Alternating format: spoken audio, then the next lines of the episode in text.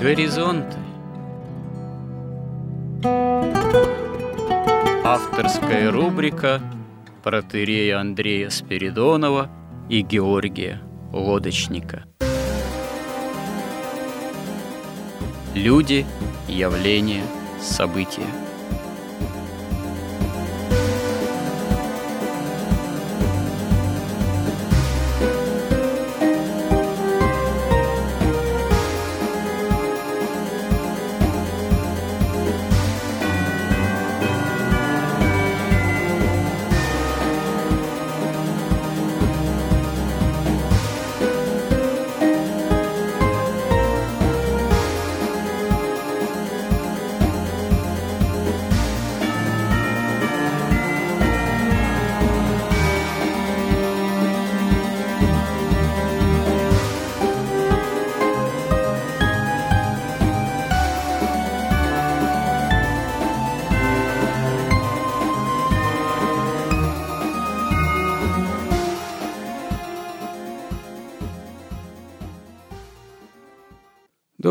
уважаемые радиослушатели.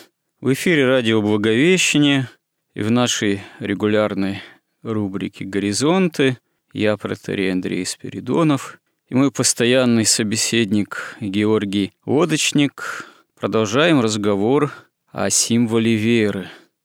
О символе веры как основном изложении догматических истин христианских, но мы пытаемся рассмотреть символ веры с точки зрения восприятия именно э, современного человека в системе современной массовой культуры, современных таких мировоззренческих понятийных категорий, не только с такой вот традиционной святоотеческой катехизической точки зрения, хотя, конечно же, примиряясь именно к святоотеческому христианскому миропониманию и с точки зрения же, какие могут возникать сложности у современного человека при э, восприятии истин веры во Христа, Пресвятую Троицу, Церковь Христову. И здесь мы, да, приходим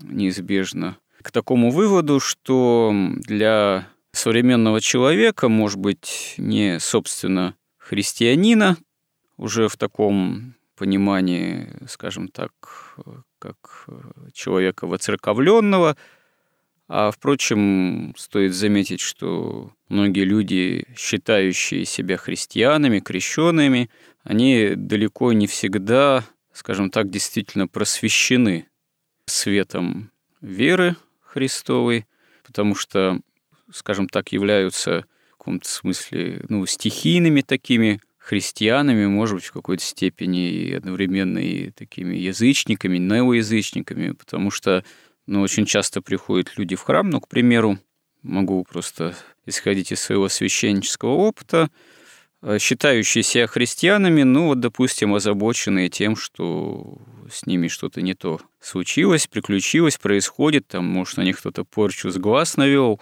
ну и так далее и тому подобное. То есть, скорее исповедуют не непосредственно свою веру во Христа, а скорее именно такие вполне магические, языческие представления. Ну и вот как-то это вот во многих людях современных вполне себе сочетается – не говоря о том, что вообще современный человек, он уже часто обладает таким клиповым мышлением под воздействием средств массовой информации, телевидения, там, радио, и уже в значительной степени интернета, как мировой паутины, где те сюжеты предлагаются в таком уже определенном, достаточно легковесном, именно что клиповом жанре, и, собственно говоря, через это тоже определенная манипуляция сознанием имеет место быть, не случайная, конечно же.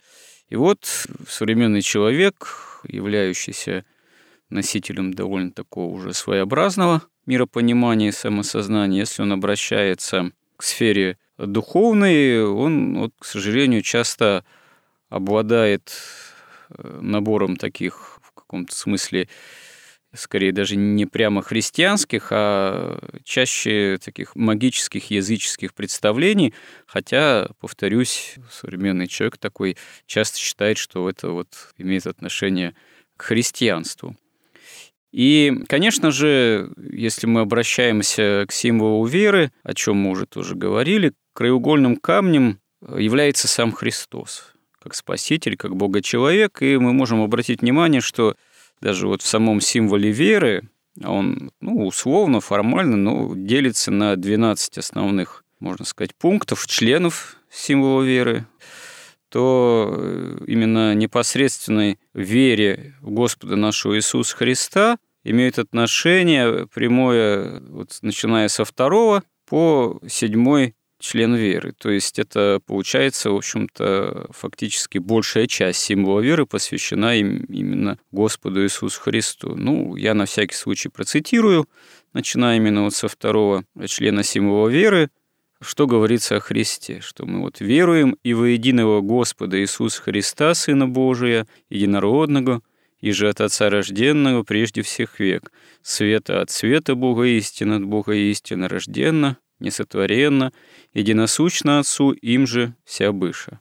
Нас ради человека нашего, ради спасения, шедшего с небес, и воплотившегося от Духа Святой Марии Девы, и вочеловедшися, распятого грызаны при Понтистем Пилате, страдавшие погребенным, и воскресшего в третий день по Писаниям, и вошедшего на небеса, и сидящего одесную Отца, и паки грядущего со славою судите живым и мертвым, его же царствию не будет конца.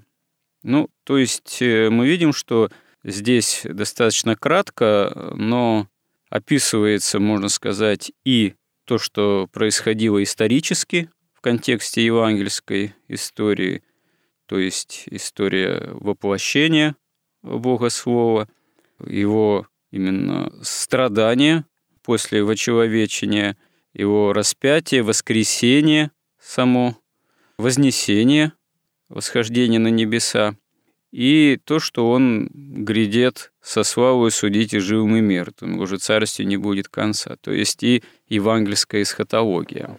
То есть, э, когда мы обращаемся вот именно к имени Христову, действительно есть какой-то, скажем так, аспект и исторический, вот как это все происходило в истории 2000 лет назад, и есть аспект такой, собственно говоря, богословский. Ну, мы знаем из истории Вселенских соборов, из катехезиса, из основ догматического богословия, что в плане утверждения истины о Христе, его богочеловечества, разъяснения этой истины святыми отцами, важно было четко, можно сказать, постулировать и божество Христа и его человечество. То есть, что во Христе полнота божества, она неизреченным образом, не слитно, нераздельно, неизменно сочетается с полнотой его человечества. Если умаляется божество во Христе, спасение наше становится невозможным.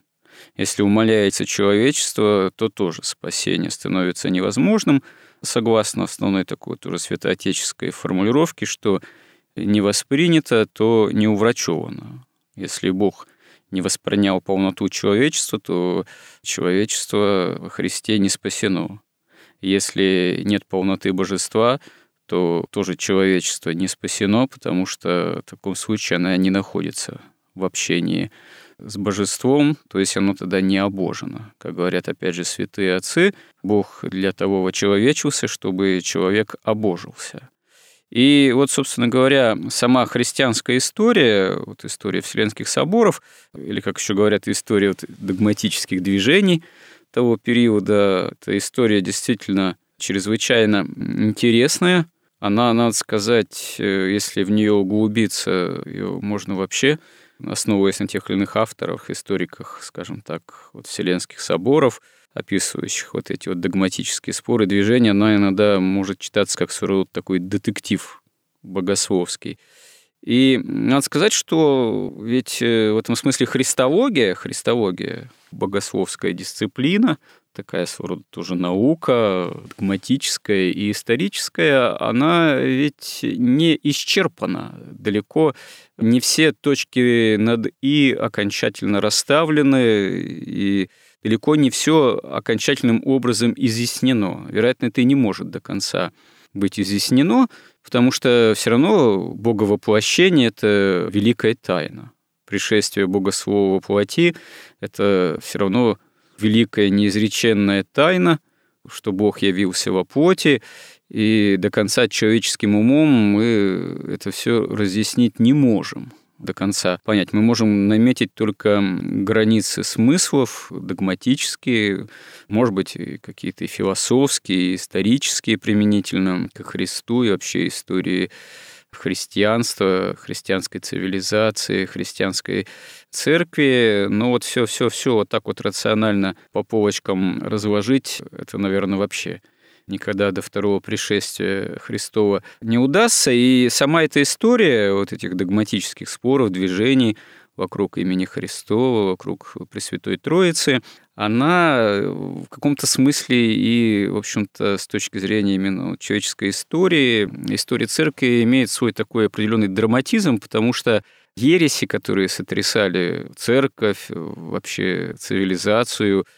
европейскую, и ближневосточную, они, конечно, имели очень такой по-своему и сокрушительный характер, и до конца это еще сказывается в определенных разделениях. Взять, например, историю армянской церкви, которая, в общем-то, осталась э, фактически в до таком халкидонском, как это говорится, вероисповедании, не приняв определение Халкидонского собора, и до сих пор это вот э, разделение с э, монофизитством, там, оно сказывается. И это довольно непростая картина. Вот попытки как-то найти общий язык до сих пор э, не увенчаются успехом. Какие-то компромиссные догматические решения, они часто оказываются достаточно спорными и попахивают опасностью каких-то еретических, так сказать, определений.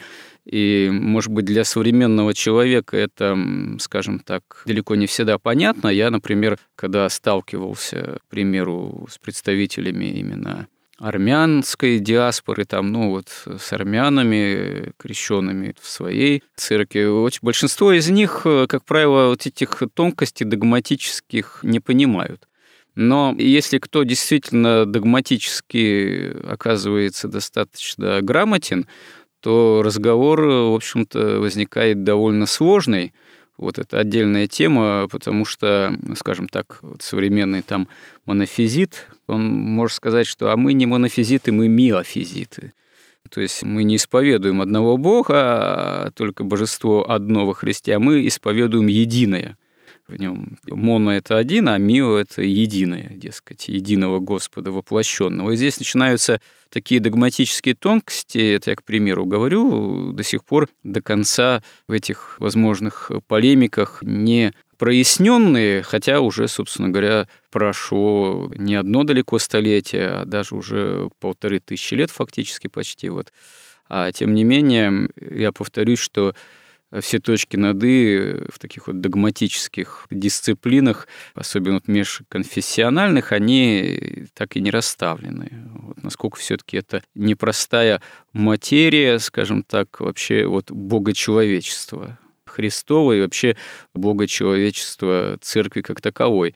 Но боюсь, что вот как раз-таки для многих наших современников это вообще тема за семью печатями далеко не каждый обращающийся ко Христу или ищущий истину или пытающийся, скажем так, какие-то свои проблемы житейские с помощью Бога решить, до таких тонкостей доходит, но все равно, наверное, мы должны, это, можно сказать, как-то акцентировать, что все-таки каков бы современный человек не был, какими бы вот он, может быть, порой сложностями восприятия истины не сталкивался, мимо Христа все равно пройти никак нельзя. Вот если ты хочешь действительно что-то понять в этой жизни, в истории человеческой и в своей, собственно говоря, в истории собственной жизни. Как вы думаете, Георгий что вот мы как христиане, если мы говорим о Христе, обращаясь к современному человеку, на что в первую очередь действительно нужно обращать нам внимание в разговоре вот с современным миром, с современным человеком, не знаю, с современной молодежью, если разговор заходит о истине, о Христе?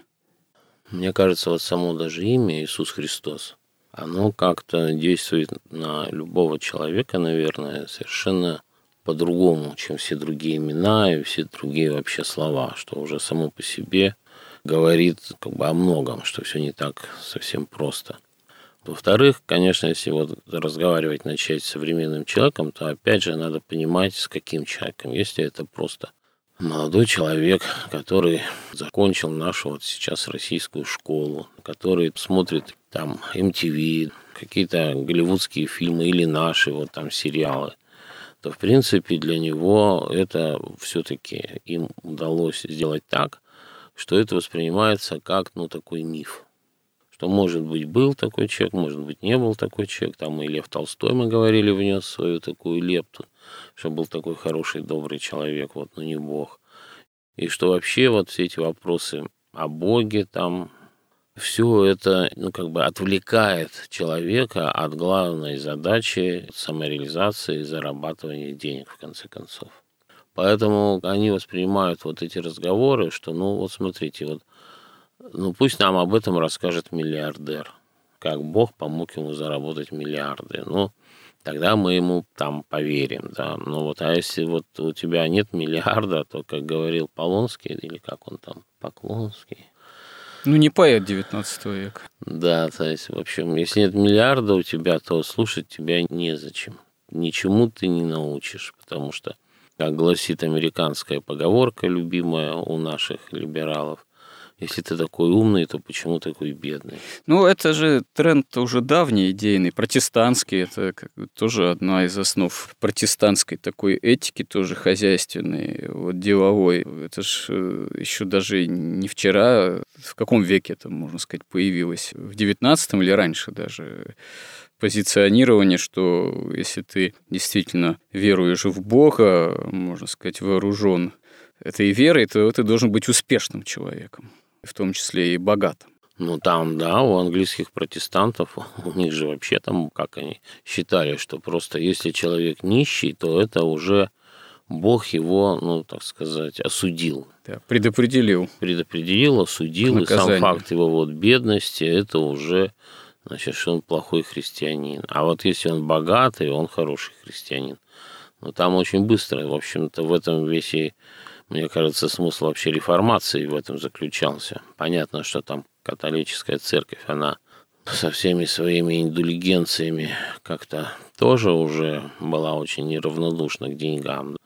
Но одно из первых, что приняли после реформации, это разрешение давать христианам деньги в кредит под проценты. Ну да, ну да. То есть и складывается впечатление, что, в общем, это и была главная задача всей этой реформации ну, по крайней мере, для тех, кто это осознанно все делал. Потому что многие там действительно верили.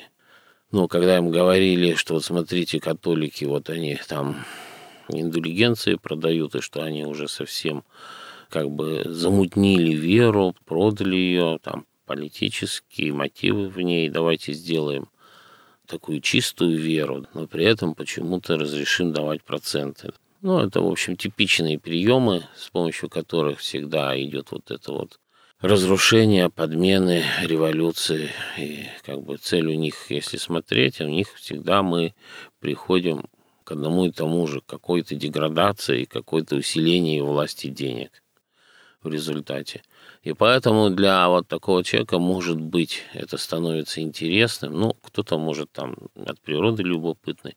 Но обычно это становится интересно, когда они сталкиваются с, уже с какими-то проблемами. И пытаясь их решить, понимают, что вот такими простыми земными такими деньгами или там какими-то клиповыми этими средствами эти проблемы не решаются. Но в частности, опять же, мы уже говорили, Конечно, смерть приводит человека очень сильно в чувство, даже там, когда он каким-то образом с ней сталкивается не по-голливудски, а в реальности. И тут я вспоминаю вот такую или легенду, или это была на самом деле история в Китае, что вот Конфуций, который уже был в зените своей славы, там весь Китай жил по его правилам, его считали воплощенным там мудрецом, и вдруг появился молодой Ладзы, который проповедовал совсем что-то необычное для Китая в то время и для Конфуция. И самое главное, у него появилась тоже слава. И тогда Конфуций, как бы движимый такой, ну, завистью, как там даже говорится в этой истории, пришел к Ладзе и решил сразу понять, с кем он имеет дело, и спросил его, а что такое смерть? А Ладзе ему сказал, ответь ты мне, что такое жизнь? Конфуций ответить не смог, что такое жизнь. Говорит, ну вот видишь, если ты живешь и не знаешь, что такое жизнь, то как же ты можешь знать, что такое смерть? Поэтому человек находится, конечно, в такой ситуации, что как бы он ни надеялся на науку, там, на знания, на деньги, все равно есть вещи, которые вообще он не может познать. Он не может познать, что такое смерть, пока он не умрет, ну и даже пока он живет, сказать, что такое жизнь, тоже очень сложно, потому что любую систему изнутри понять ну, невозможно. Да? Это такая даже физический принцип, его надо понимать извне системы. Поэтому неизбежно возникает такая потребность, чтобы понять, что такое жизнь, как-то пытаться выйти за ее пределы и оттуда посмотреть на эту жизнь. И поэтому ведь вот когда мы сейчас вот живем в этом мире, где мы решили познать добро и зло, то ведь зло это ведь не только тогда, когда ты делаешь кому-то больно. Зло это в том числе невежество, неведение, незнание, это заблуждение, это эгоизм, который тоже является следствием неведения, невидения и незнания, да, когда человеку кажется, что он находится в центре мироздания, и вокруг он видит пищевые цепи и вот эту вот денежную и социальную иерархию, и по этим законам пытается жить, и видя себя только в центре. Ну и кто-то в силу своего воспитания там считает, что можно делать вообще все. Ну, знания же можно тоже приобретать чисто эгоистическим таким образом. То есть вот обрести определенный род знаний, способностей, там, опять же, профессиональных навыков. Для чего? Ну, для того, чтобы деньги зарабатывать, для того, чтобы стяжать лучшие условия, больший комфорт – это тоже же некое знание, умение, но это еще не есть стремление истину познать. Где вот эта грань между, скажем так, знанием или умением чисто таким потребительским или уже выход за рамки потребительского стремления познать именно Бога, а тогда и самого себя. Собственно говоря, ведь с точки зрения духовной ты себя можешь э, познать только имея опыт познания Бога. То есть только в Боге ты действительно можешь понять, кто ты такой есть на самом деле. Ну, в конечном счете, конечно, человек всегда любое знание, он пытается, даже если и христианское знание, божественное, он все-таки его как бы осваивает ради своего блага в конечном счете.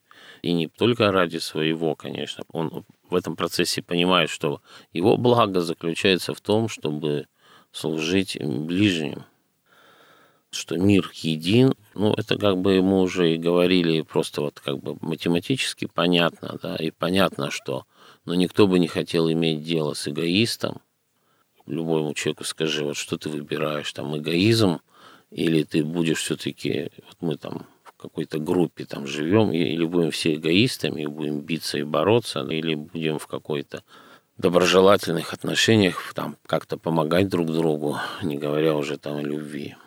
Человек вот живет, живет, он там, допустим, стремится, узнает знания, как, допустим, торговать, как там на бирже, как зарабатывать деньги, как там управлять там бизнесом. Но он же может взять, например, влюбиться – тогда вот это все становится не таким уже важным, да, и открывается нечто, чего человек до этого никогда не знал и не понимал, и логически необъяснимо, почему вдруг у него появляется такое чувство, и он не может думать ни о чем другом. Ну, влюбленность с такой точки зрения рациональной это болезнь в этом смысле. Да, но она... Которая начинает мешать, да, человеку она осуществлять мешать, но сердце... обычный, да, обычные. Но сердцем этот человек чувствует, что вот это-то настоящее, нечто необычное. Ну и, конечно, можно на все закрыть глаза, но можно же заинтересоваться, что же это такое. Ну или мы уже говорили, допустим, когда человек начинает задумываться о смерти. Потому что вот если под смертью понимать просто обычное, что все кончилось, то тогда, конечно, так если логически строго мыслить, то понятно, что вся жизнь, она бессмысленна. Ну да, это мы как-то уже приводили тоже, что кто-то пошутил, что с точки зрения такой атеистической, человек это покойник в отпуске. То есть вчера его не было, завтра опять его не будет, а это вот время его жизни, это такой отпуск покойника, время краткосрочного проходящего бытия. В этом смысле, да, все бессмысленно, да.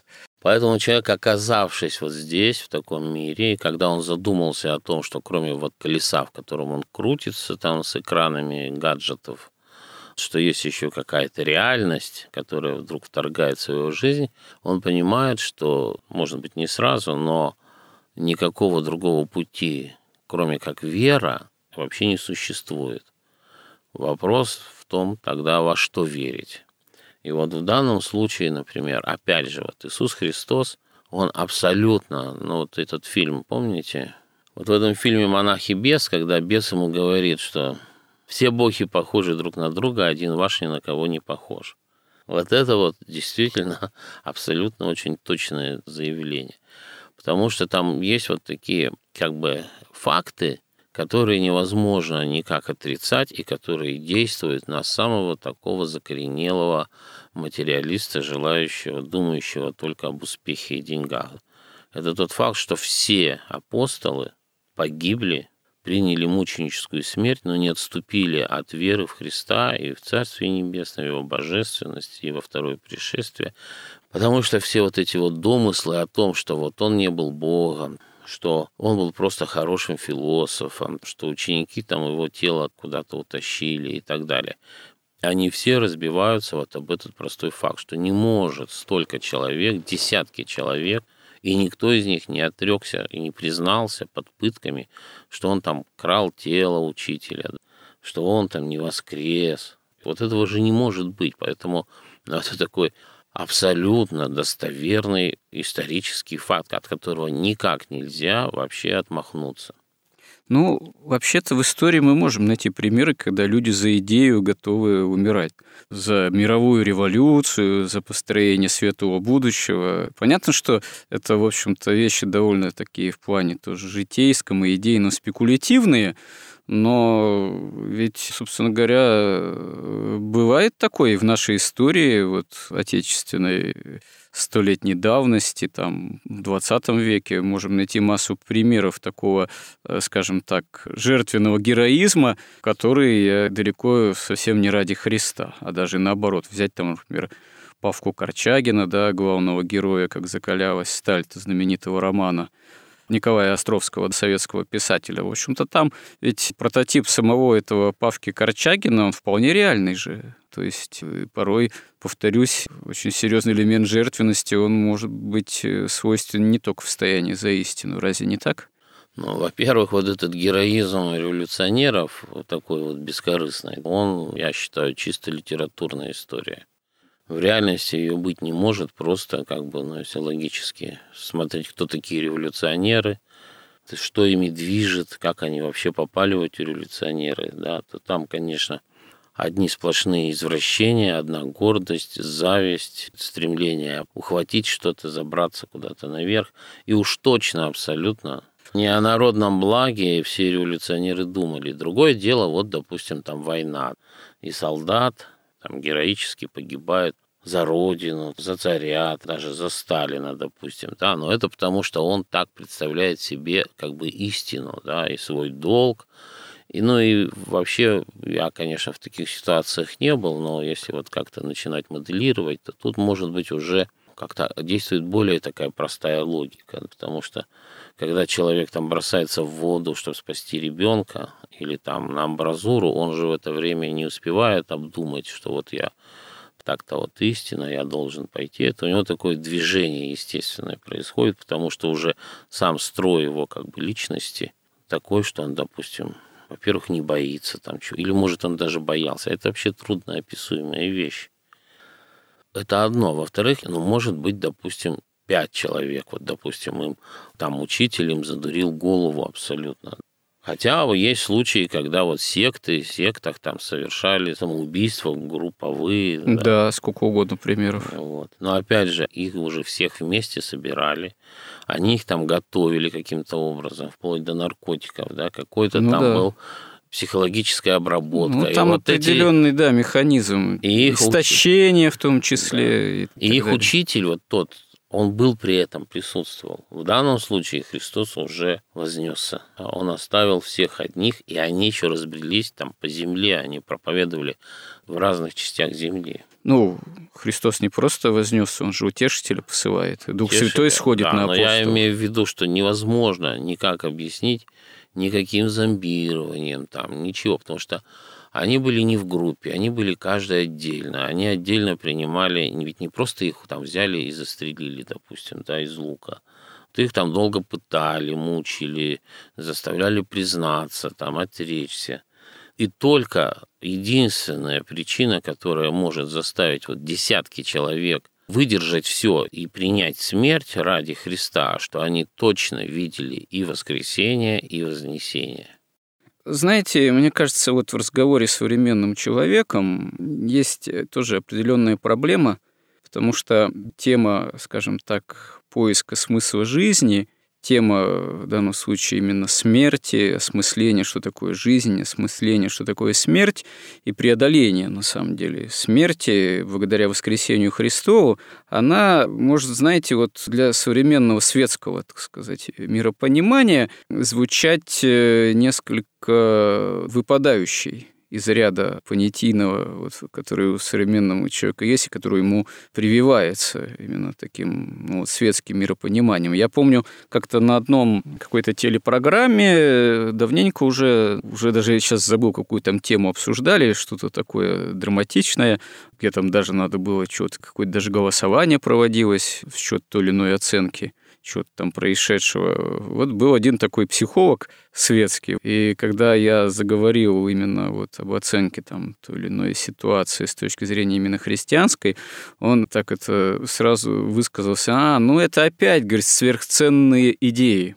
То есть, э, опять же, вот идея, то, что вот Христос для нас истина, воскресение Христова, победа над смертью и так далее, евангельские там заповеди, это идея сверхценная. А для этого психолога, для него любая нерациональная какая-то оценка, идея, да будь там даже идеология коммунизма там, или христианское миропонимание, это нечто сверхценное, что уже вот за границы рационального такого миропонимания выпадает, и это в каком-то смысле уже своего рода криминал такой, это нравственной идейный. Или как, я не знаю, вот у современных психологов, ну, тоже есть светские системы тестирования, человека на предмет каких-то там определенных отклонений, что ли. Вот, допустим, там у них есть вопрос, например, думаете ли вы о смерти?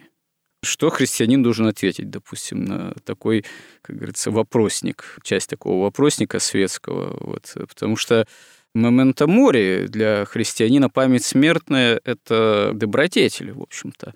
А с точки зрения именно вот такого светского, так сказать, психолога, сейчас это все очень развито, распространено, в современном мире, это, в общем-то, думать о смерти – это тоже уже некий криминал. А мы предлагаем думать о смерти, получается. А это идет в разрез именно с светским таким миропониманием, где о смерти лучше не думать, то есть о ней лучше вообще забыть. Да, вот они как раз, вот вся эта идеология, она как бы призвана заставить человека жить вот с широко закрытыми глазами, как вот фильм у Кубрика называется. Ну, да. И им бы это даже, возможно, удалось бы, если бы не смерть. Да, потому что вот смерть такая вещь объективная, неизбежная, которая совершается ну, на глазах наших постоянно. Там и животные там гибнут. И все мы знаем, что мы умрем.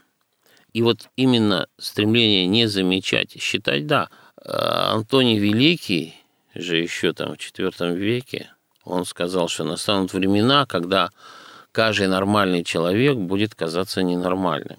Вот это, с одной стороны, такой, как бы можно сказать, страх, с другой стороны, это неудобство, вот э, напоминание смерти, потому что она рушит всю концепцию, всю вот эту идеологию, все рушится. И потом мы уже говорили, что для того, чтобы осмыслить то, что происходит здесь, надо на это взглянуть откуда-то извне.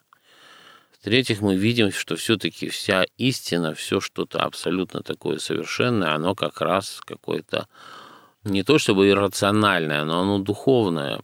И то, что уже, с одной стороны, очень простое, с другой стороны, имеет огромный как бы иерархический смысл все это нас уводит куда-то все равно за границы постоянно этого мира, чтобы понять, что делать даже в данную минуту, вот в этом мире, пока мы еще находимся, и чтобы вообще понять, вот что такое жизнь, что такое смерть, без чего вообще, ну, странно там говорить, что я вообще психолог, например. Тогда ты не психолог, ты такой как бы гимнатизер или там такой убаюкиватель, да, что не бойся, не бойся, о смерти не думай, думай о деньгах. Ну, вообще, да, роль психолога в наше время это такой, как вы сказали, действительно убаюкивать. Почему это так стало развито из Запада, уже и к нам тоже пришло. Вот целые уже университеты, факультеты по психологии, это целая наука. Ну, наверное, она, нельзя сказать, что она вообще совершенно бессмысленна. Вот, она вроде как нацелена на то, чтобы как-то человеку помочь выживать в современной семье, в современном обществе, с массой проблем, но эта наука именно скорее все-таки не христианская. Хотя она вроде психология, психиатрия, там, и в том числе уже как медицина, вроде как по определению занимается душой, но поскольку корни происхождения современной этой вот психологии, они более атеистические, чем христианские, то парадокс в том, что эта наука занимается тем, чего нет.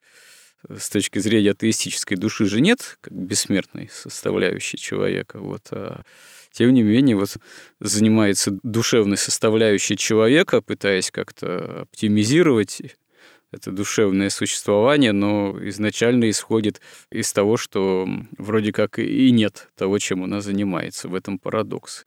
Но они исходят из того, что человек это животное, наделенное, правда, разумом, точнее, не наделенное даже, а этот разум у него как бы развился в процессе эволюции, и все это материальным образом можно объяснить.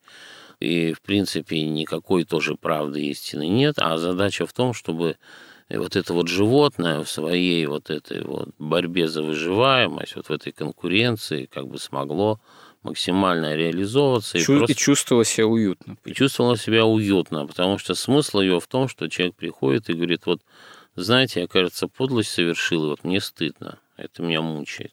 А психолог говорит, нет, вы не мучаетесь, вы не совершили подлость, никакой подлости нет. Это, с одной стороны, может казаться кому-то подлостью, но это не подлость, и вообще виноваты не вы, там, а общество, мама, папа или еще что-то, и вообще никто не виноват, вы все хорошо, забудьте об этом и думайте о том, как вот пойти и заработать денег, и тогда вы там купите путевку на курорт, на дорогой, и будете гордиться собой, своими успехами и видеть, какой вы на самом деле удачливый, то есть акцент современной этой психологии, акцент на гордость получается все-таки сделан. Ну так ведь это вот весь и грех и сатаны, и людей, и вообще вся вот эта греховность, она, конечно, основана на гордости. И вся эта цивилизация, вот эта, которая наступает, основана на гордости. И вся история вот, человечества, по крайней мере, после Христа, это борьба антихриста с Христом, с христианством. Другое дело, мы видим и понимаем, что, конечно, невозможно церковь победить антихристу до самого конца. В то же время мы знаем в Откровении, что все-таки антихрист придет. Ну, об этом мы еще поговорим в теме христианской эсхатологии применительно к символу веры. А вообще, все-таки, а христианская психология в этом смысле возможно вообще? Христианская Или... психология, она расписана детально. Таскетика, да? Христианская. Ну, она есть и для монахов, она есть как бы, вот если опять же Феофана Затворника читать, то она просто вот написана для нормального светского человека, где полностью описано устройство человеческой души, там человека духа, его так, тело, все связи между духом, душой, телом, как надо жить, как надо относиться, реагировать, как надо исцелить себя, все свои пороки внутри души. Ну, задача-то христианской психологии в этом смысле, как аскетики, как борьбы со страстями, это как раз противоположное светскому пониманию. Это достижение смирения именно христианского. Тогда как э, мы констатировали, что в светском миропонимании, таком психологическом, это скорее гордостное возвышение цель. Ну, это вот как древние японцы, да, они говорили, что вот смотрите, допустим, вот цилиндр – вы его помяли, нарушили форму. А дальше есть два пути. Вы можете его еще раз помять, чтобы он снова стал как был. Но это будет как бы двойное уже зло, двойное искажение. Хотя он будет выглядеть так же, как прежде. Да? Да, Или интересно. восстановить его форму, да, тогда это будет как бы проявление добра. Поэтому вот эта психология, это как бы, как бы на одно зло наложить другое, чтобы все выглядело как новенькая. Да. Зло побеждается злом, да. Одна страсть другую, да, побеждает. Ну да, примерно так. Ну хорошо. Я думаю, мы тут определенные акценты рассмотрели применительно вот к символу веры, к нашему разговору о Христе. Конечно, проблема, как именно строить разговор, скажем так, с современным человеком, о Христе, она все равно ну, в каком-то смысле остается, потому что вот даже, повторюсь, из собственного священнического опыта я вижу, что когда человек приходит с какими-то проблемами в храм, имея некоторые смутные представления о Боге, о Христе, он часто задается вопросом, вот, батюшка, а что мне делать, а какую мне молитву читать, а как быть, у меня вот такие проблемы, вот у меня там такая или болезнь, или неприятности, или там с детьми проблемы, вот, но часто человек не готов, скажем так, услышать некий ответ, действительно евангельский что задача это обратиться действительно к Богу, к Христу всем сердцем, всем помышлением, всей душой. То есть, конечно, можно попросить у Бога помощи применительно к той или иной сложной ситуации, и можно эту помощь получить. Но в ответ, что действительно человек готов дать? Только свечку поставить, только что-то пожертвовать на храм – или действительно готов э, свое сердце обратить ко Христу и вооружиться евангельскими заповедями, поставить цель их исполнения. И вот здесь человек часто вообще не готов это услышать и это принять. Ну, и вот тут, мне кажется, самая главная задача, конечно, и церкви, и тех, кто в церкви состоит, это укрепление веры и у себя, и у тех, кто рядом и у тех, кто нас, допустим, сейчас слышит. Поэтому и церковь создана, потому что в одиночестве все равно ведь происходит. В течение жизни постоянно возникают какие-то испытания той же веры, какие-то сомнения, и можно вот ведь ну, потратить, допустим, ну я там потратил ну, ну, лет 30, наверное, чтобы исследовать все альтернативные логические варианты, пока, наконец, я не пришел к тому, что это ничего, кроме как бы мучения, мрака, не дает. Это просто потерянное время. И уже в конце концов, ну, за 30 лет я понял, что лучше уже, во-первых, я, по-моему, исследовал уже все возможные вещи, что а если вдруг не так? Понятно, что чисто логически мы не можем твердо доказать, что вот да, именно так и так и есть Бог, и будет вечная жизнь и так далее. Это невозможно но зато мы убеждаемся, что выход только в вере.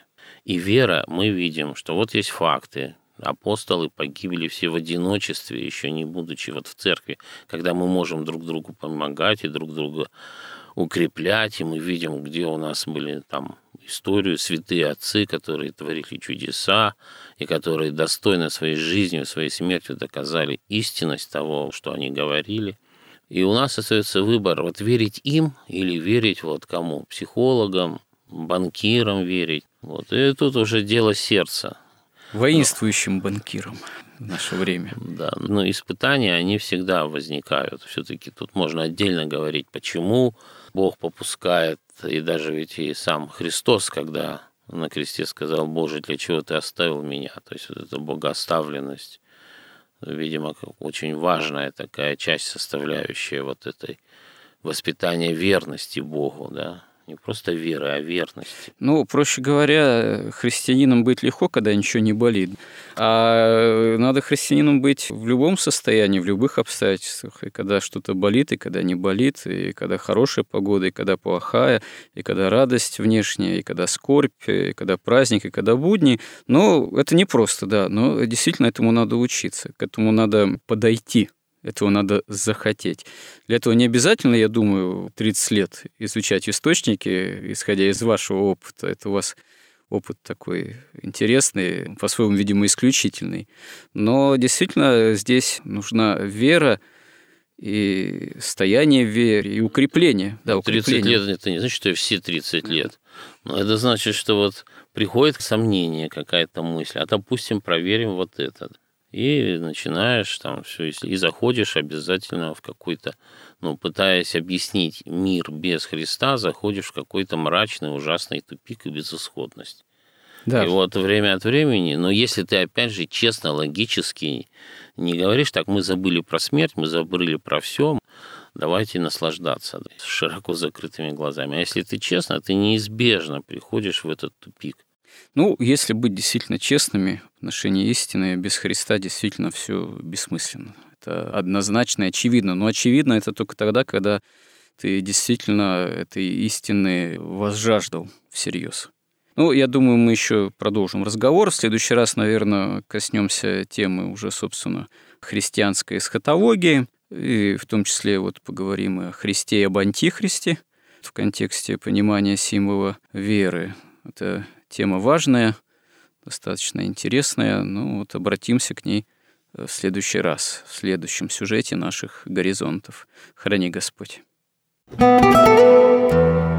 Горизонты на радио Благовещение.